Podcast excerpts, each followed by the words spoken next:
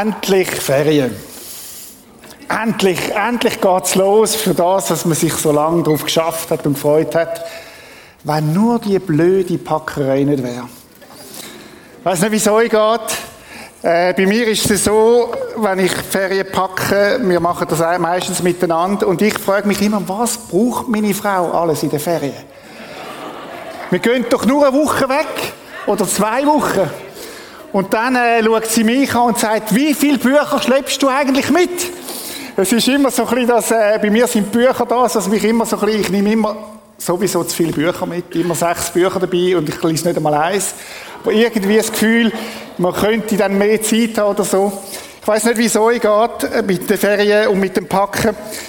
Und dann kommt man ja an, am Flugzeugschalter und dann geht zum Seatcheck und denkst, lange jetzt echt? 23 Kilo? Und dann 22,8. Du sagst, yeah! Oh, wir werden ja noch Geschenke mitbringen nachher von der Ferie. Wie geht das im Rückflug? Und so weiter. Das sind so die üblichen Feriengeschichten. Vielleicht kannst du dich identifizieren damit. Ich habe gehört, dass Leute heute Morgen gerade in die Ferien fahren und im Auto den Livestream schauen. Also herzliche Grüße an denen, die alle unterwegs sind in die Ferien. Genau, offensichtlich haben das geschafft, gut zu packen. Ähm, ist ja so eine Sache. Ich bin Ende Juni, habe ich die Möglichkeit gehabt, mit äh, elf Mannen sind wir auf den Berg Athos. Berg Athos ist eine Mönchsrepublik im Griechenland, in der Nähe von Thessaloniki, eine Halbinsel. Und oh Schreck, da leben nur Männer drauf. Äh, Frauen ist es nicht erlaubt, außer die weibliche Katze, die dürfen drauf. Aber sonst ist es nicht erlaubt, Frauen auf dem Berg, ganz speziell. Es war eine Studienreise. Und äh, du überlegst dir, wenn du so auf, einen, auf so einen Berg gehst, äh, was nehme ich mit an Gepäck? Und es hat ein Kriterium gegeben, hat gesagt, ihr müsst euer Gepäck selber tragen. Jetzt bist du dort, es hat etwa 40 Klöster drauf und du fährst mit dem Schiff dran an. Die erste Station, die wir erlebt haben, war, wo wir wollen aufs Schiff mit der kurzen Hose, hat es geheißen, stopp, es geht nicht, ihr müsst alle lange Hosen anlegen und lange Hempas, schließlich geht man ordentlich dorthin äh, haben wir uns alle müssen umziehen vor dem Schiff. Das war eine spezielle Situation. Gewesen. Und nachher gehst du auf das Ding und du überlegst dir immer, was nehme ich mit?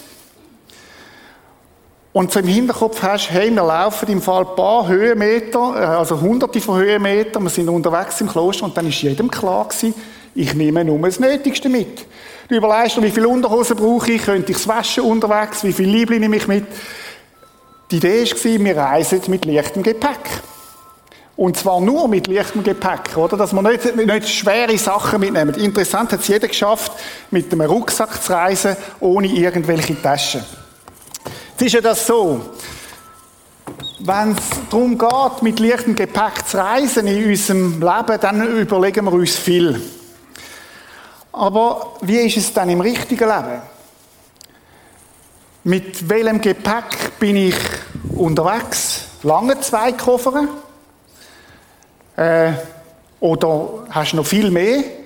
Und hast du schon mal überlegt, wie wäre es dann, wenn du leichter würdest unterwegs sind?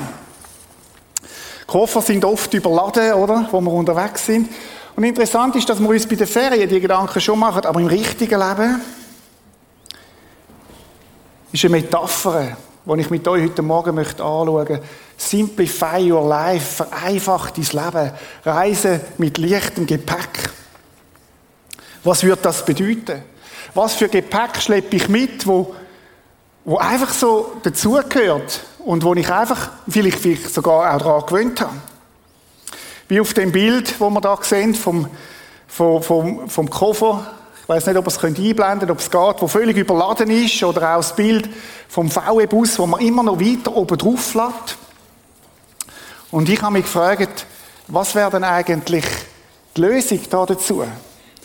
Oder der Rucksack, du kannst dich gewöhnen dran und du laufst mit dem um und es gehört zu dir. Und du denkst, das ist das Leben. Aber wie wäre es denn, wenn ich den könnte abziehen Wenn ich den Koffer könnte stehen lassen und sagen, ich entscheide mich, dass ich mit leichtem Gepäck reise. Interessanterweise ist das, was der Hebräerbriefschreiber uns sagt. Er sagt uns Folgendes. Weiß nicht, ob wir das PowerPoint haben. Doch lasst uns alles ablegen, was uns beschwert.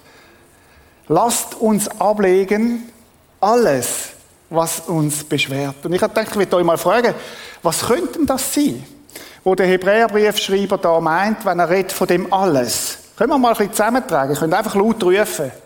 Was könnte das sein, was uns beschwert? Alltagsfragen. Alltagsfragen, ja. Nochmal? Vergangenheit, wo man irgendwelche Geschichten aus der Vergangenheit mitschleppen, ja. Büropapiere. Büropapier kenne ich auch, oder? Man sammelt alles an und denkst, irgendwann könntest du das noch brauchen. Und es stapelt sich und brauchst es eigentlich nie mehr. Ja. Alte Zeitungen. Sorgen. Angst. Wo man mitschleppt, wo so im Nacken sitzen.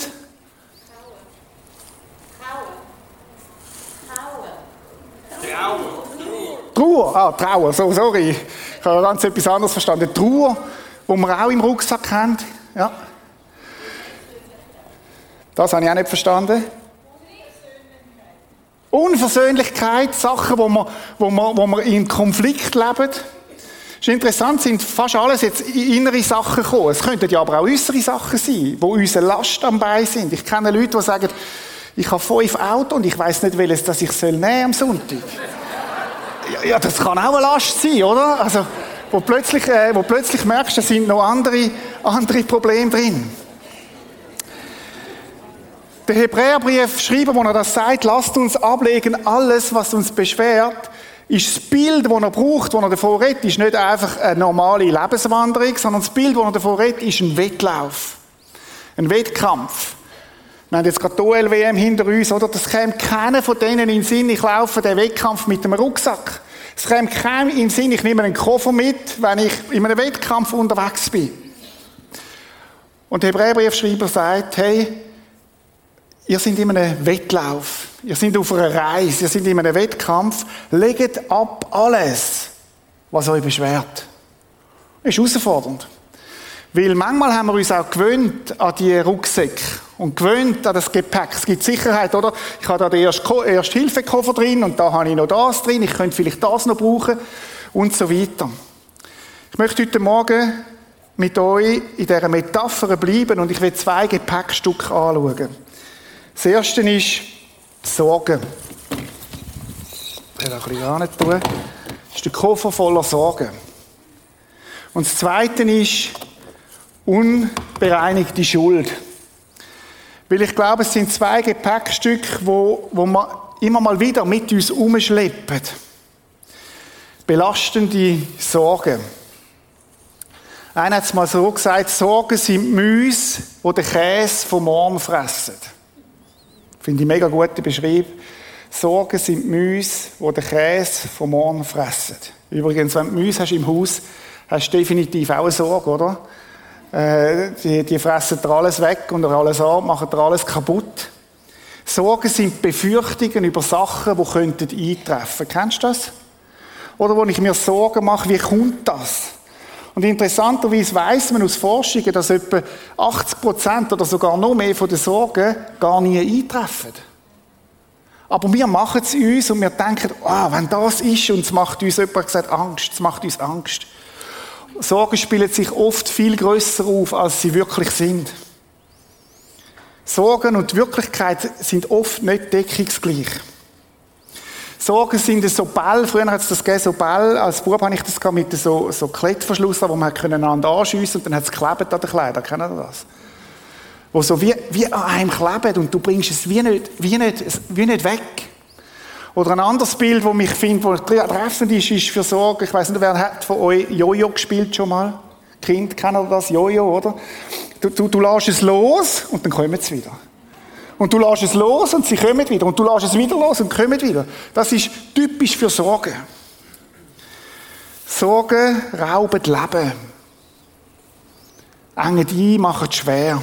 In den Sprüchen 12, 25 heißt, sagt der Salomo, einer der weisesten Männer, der je gelebt hat, Sorge im Herzen bedrücken den Menschen. Sie drücken ab, es ist so ein Gewicht, das abzieht, oder? Der Koffer, wo, abzieht. Aber ein freundliches Wort erfreut ihn.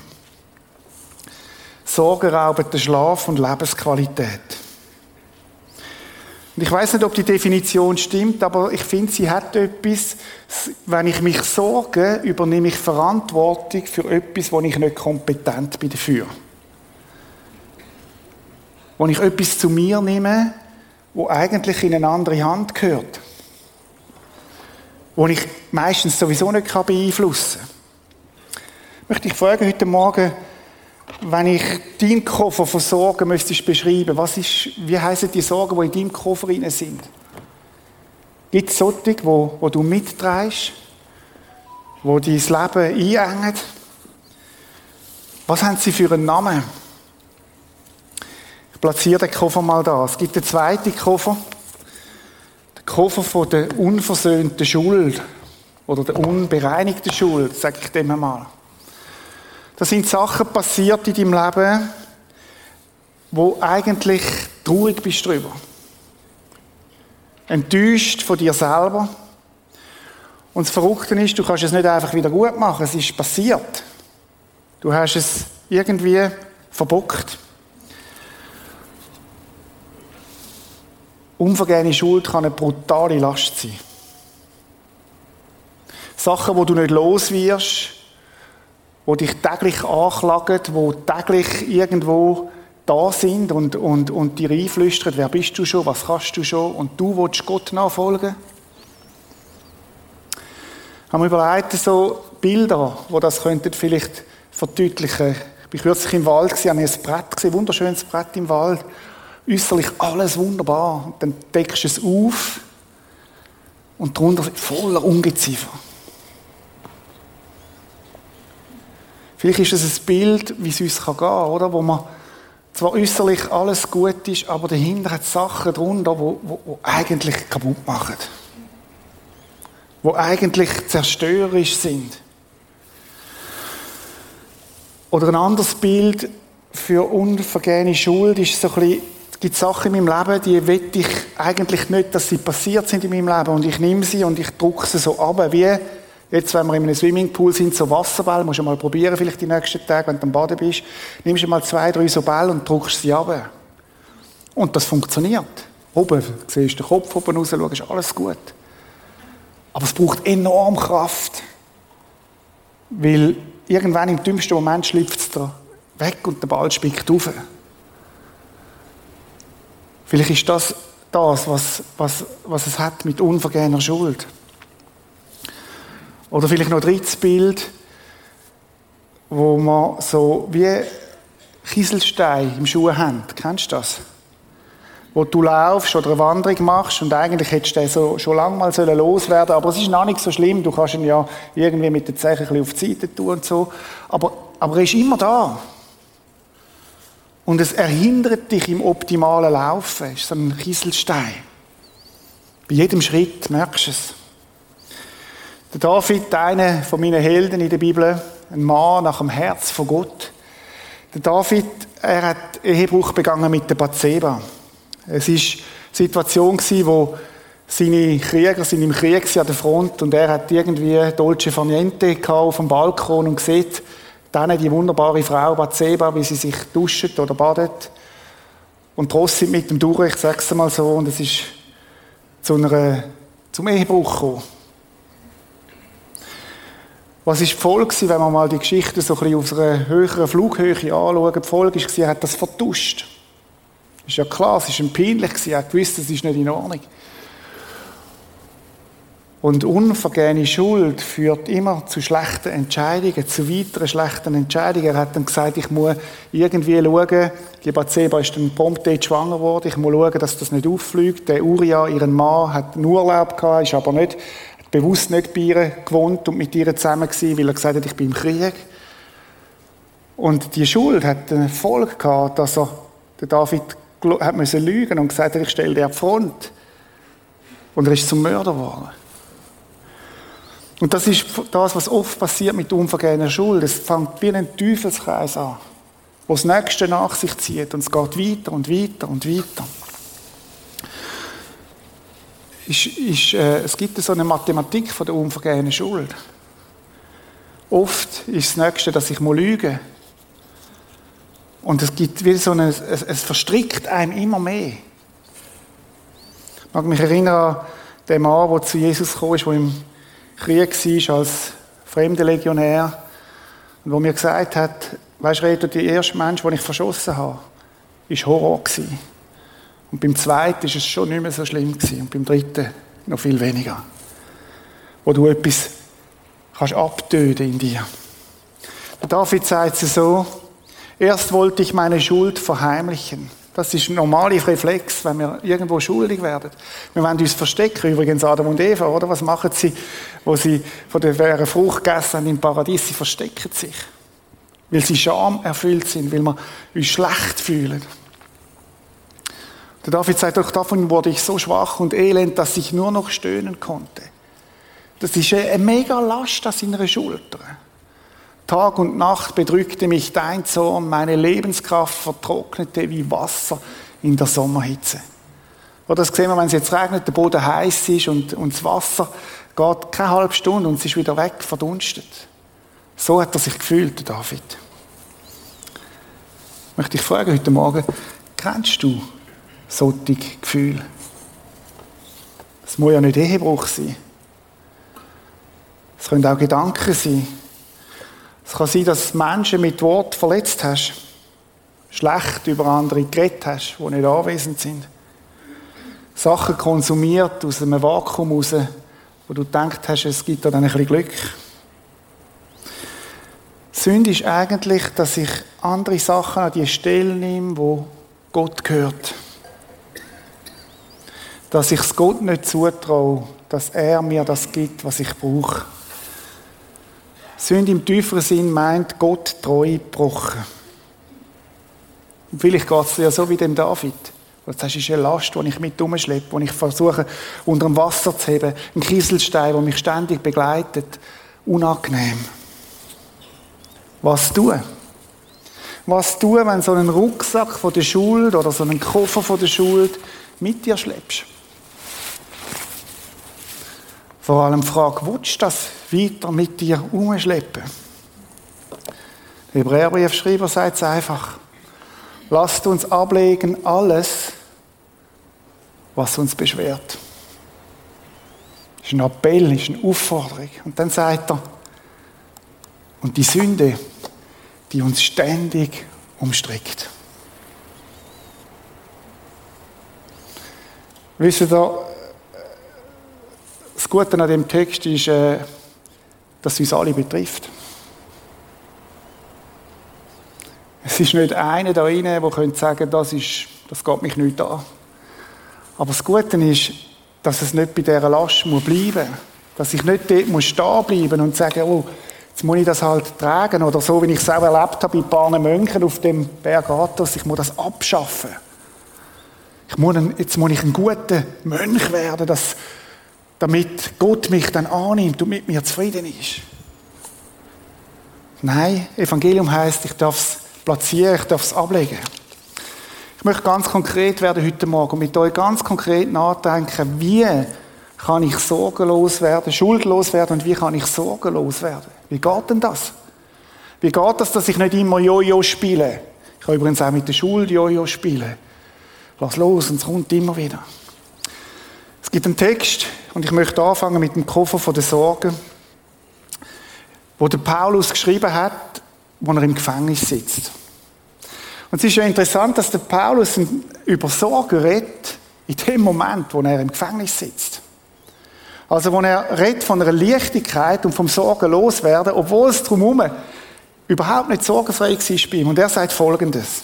Lasst uns den Text anschauen, Philippa 4, 6 und 7. Sorgt euch, sagt er. Was sagst du da? Sorgt euch. Und dann sagt er, um nichts. Also, Paulus, du sitzt im Gefängnis. Ja, ja, ich bin im Gefängnis. Und du sagst uns, wir sollen uns um nichts sorgen. Ja. Ich sage euch sogar, wenn ihr mit diesen Sorgen sollt umgehen. Und er sagt, sondern, er sagt, ihr sollt euch nicht sorgen. Also, im Grunde genommen geht es um das, dass wir etwas verlernen heute Morgen, oder? Normalerweise sind wir ja im Gottesdienst, wenn wir sagen, wir möchten etwas lernen. Aber genauso wichtig ist, dass wir Sachen verlernen. Sachen, die wir uns antrainiert haben, über vielleicht schon als Kind mitbekommen haben. Und er sagt, ich möchte, dass ihr verlernt euch zu sorgen. Und dann sagt er, betet um alles. Ich für mich habe festgestellt, dass ich mich manchmal sorge und gar nicht auf die Idee bin, über das mal zu beten. Dass ich gar nicht auf die Idee bin, aus meinen Sorgen ein Gebet zu machen, sondern ich behalte es und ich bin ja schließlich jetzt der, der für, für die Sorge verantwortlich ist und für die Sache und ich nehme es zu mir und es drückt mich ab und so weiter. Und der Paulus sagt, nein, nein, mach ein Gebet um alles. Jakobus sagt an einer anderen Stelle, ihr habt nicht, weil ihr nicht betet. Es ist ja interessant, dass uns Menschen oft das Gebet dann in den Sinn kommt, wenn wir selber nicht mehr weiter wissen. Und das ist ja gut. Aber wie wäre es, wenn es uns dann in den Sinn käme, wenn wir schon viel früher noch und ich glaube, das wird er uns sagen mit dem Text. Und dann sagt er, sagt Gott, was ihr braucht. Dass wir dürfen zu Gott kommen und sagen, Herr, du siehst die Situation und ich, ich, ich, ich gebe sie dir und ich möchte dir alles anlegen und ich möchte dich bitten, dass du eingreifst. Und dank ihm. Das ist das Geheimnis. Dass ich es Gott kann anlegen, Jesus bringen und sagen, da ist die Sorge, da ist der Koffer. Bin ich am Falschen? Da ist der Koffer. Und ich gebe ihn dir an und ich stelle ihn bei dir an und ich danke dir, Jesus, dass du den Koffer nimmst. Ist nicht mehr mein Koffer, ist deine. Bitte kümmere dich du drum. Und dann überlade ich es ihm. Und dann sagt er, wird etwas passieren, das ist ein mega Versprechen. Ihr werdet Gottes Frieden erfahren, der größer ist, als unser menschlicher Verstand es je begreifen kann. Das ist eine Anleitung von Gottes Wort, ganz praktisch, wie man mit Sorgen umgehen können. Das heißt Sorgen ablegen. Simplify your life, einfach dein Leben. Gib's Gott ab. Lade den Koffer bei Gott und übergib's ihm. Ja, und wie ist es dann mit der Schuld? Sprüche 28, 13 heißt, wer seine Sünden vertuscht, hat kein Glück. Wer sie aber bekennt und meidet, über den erbarmt sich der Herr. Achtet auf das Doppelding. Oder ich kann Sünde bekennen, Gott, und sagen, okay, Gott, ich komme jetzt zu dir, weil ich ein schlechtes Gewissen habe oder weil irgendetwas nicht gut ist. Und ich sage es dir, aber eigentlich mache ich genau gleich weiter. Eigentlich will ich gar nicht brechen mit dem. Eigentlich will ich gar nicht, dass etwas sich verändert in meinem Leben. Es ist mir gerade noch wohl, weil der Koffer fühlt sich eigentlich noch gut an. Übrigens, Sünde schmeckt immer süß. Hat aber einen total bitteren Angeschmack. Sünde ist nicht etwas Grusiges, sondern das schmeckt am Anfang immer süß, aber hat einen bitteren Angeschmack. Und jetzt sagt der Salomo da, bekennet. Das heißt, ich, bevor es bekennen kommt, kommt es kennen und ich nenne es beim Namen und ich entscheide mich mit Gottes Kraft, ich will es nicht mehr tun. Dem sagt man auch Buß oder Umkehr. Billige Gnade wäre, ich gehe nur an und bitte um Vergebung und mache genau gleich weiter. Das ist nicht das, was Jesus möchte, sondern Jesus möchte ja nicht nur, dass du einen Moment für dein Gewissen etwas äh, Entlastetes erfährst, sondern er möchte, dass du frei wirst. Gottes Ziel mit uns ist Freiheit. Der David, nochmal zum David, den ich vorhin davon geredet habe, er sagt es so im Psalm 32, da endlich, ist offensichtlich ein langer Kampf vorausgegangen, gestand ich dir meine Sünde, mein Unrecht wollte ich nicht länger verschweigen. Vielleicht schleppst du schon jahrelang etwas mit dir rum. Monatelang, vielleicht jahrzehntelang, wo du sagst, das ist Vielleicht sogar eine Lebenslüge in meinem Leben. Wo ich mitschleppe und noch mit niemandem darüber geredet habe, geschwiegen dann mit Gott. Und dann sagt er, ich sagte, ich will den Herrn meinem Vergehen bekennen. Und wirklich, du hast mir meine ganze Schuld vergeben. Wow. Umkehr und Buß tun. Uns an Jesus Christus wenden. Wisst ihr, das Kreuz ist der Mittelpunkt von unserer Beziehung zu Jesus. Und mir fällt auf, manchmal bei uns Menschen ist es so, wir wollen Jesus nachfolgen. Der am Hochzeit von Kana, wo Wasser zu Wein macht, dort sind wir dabei. Der, wo die 5000 äh, satt macht, dort bin ich gern dabei. Der, wo, wo, wo, wo predigt und es passieren Wunder und Zeichen, dort möchte ich gern dabei sein. Auch an der Auferstehung, dort bin ich gern dabei. Aber gang ich zu Jesus das Kreuz, wo mein Ich stirbt, wo ich nackt dastehe und mit ihm stirb, das ist nicht leicht. Wir folgen Jesus überall hin, aber die Einladung, ans Kreuz zu kommen, zu ihm und zu sagen, Jesus, da bin ich und ich habe nichts im Griff. Und ich bin auf die Schnur gefallen und ich kann es nicht. Ich brauche deine Gnade. Das ist oft ein schwieriger Weg. Dabei ist Jesus ja genau für das gekommen. Im Jesaja heißt doch er, Jesus, wurde blutig geschlagen, weil wir Gott die Treue gebrochen hatten. Jesus hat das gewusst, dass wir es nicht bringen. Gott hat das gewusst, dass wir Treue brechen zu ihm. Wegen unserer Sünden wurde er durchbohrt. Er wurde für uns bestraft. Die Strafe liegt auf ihm. Die Last der Schuld, die liegt auf seiner Schulter, nicht auf meiner. Ich darf ihm das angeben. Ich darf es ihm loslassen. Und es ist absolut gut platziert. Und dann sagt er, wir haben nun Frieden mit Gott. Durch seine Wunden sind wir geheilt.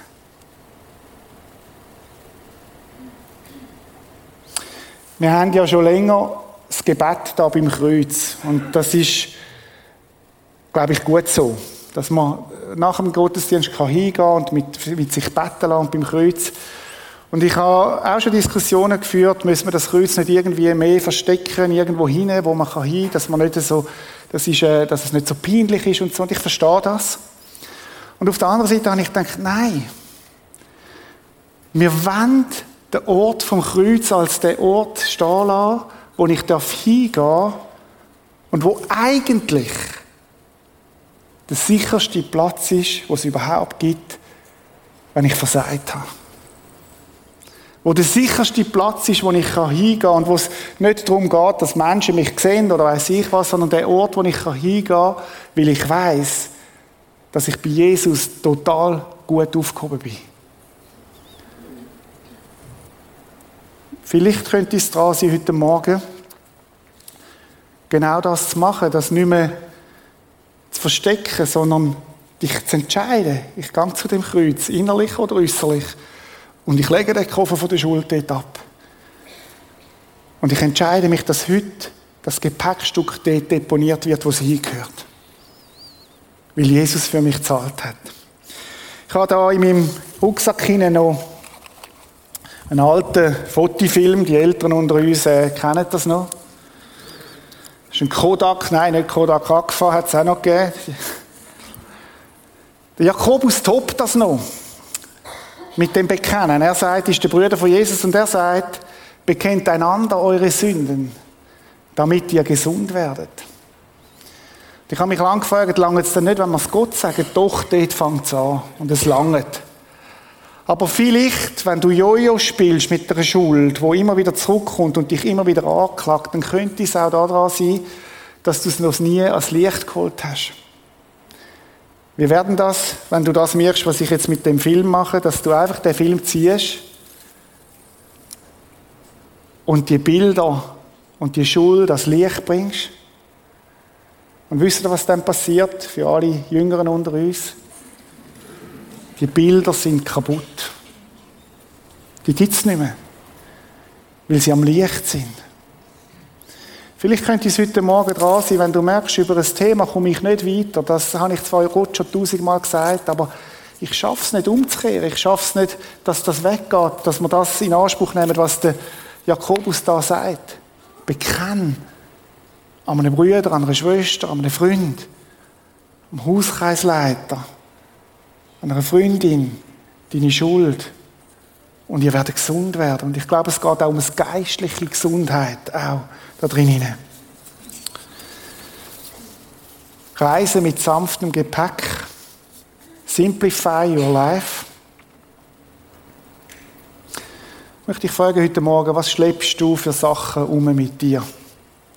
Wo sind Sorgen, die dich bedrücken, wo Sorge um Familie, um Kind, um, um, um, um, um in der Partnerschaft, am Arbeitsplatz.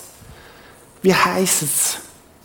Wo gibt es unversöhnte Schuld oder so Sünde, wo sich so umstrickt und sich so um dich umleitet und vielleicht hast du dich schon daran gewöhnt. Und was machst du damit? Lasst uns ablegen alles, was uns beschwert und die Sünde, die uns ständig umstrickt. Wie wäre das, wenn du heute Morgen eine Entscheidung triffst? Ich bringe meinen Koffer von der Sorge ganz konkret an den Ort, wo er total gut platziert ist. Bei Jesus Christus als Kreuz. Und ich bringe die Schuld, die in meinem Leben ist, die nicht gut ist, wo man versagen und Leute mir versagen, alle immer wieder.